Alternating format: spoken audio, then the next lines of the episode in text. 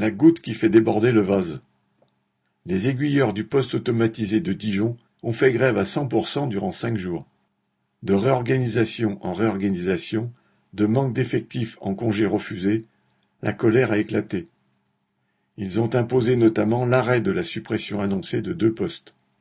Une nouvelle démonstration de la force collective que représentent les travailleurs. SNCF Technicentre de Vénissieux.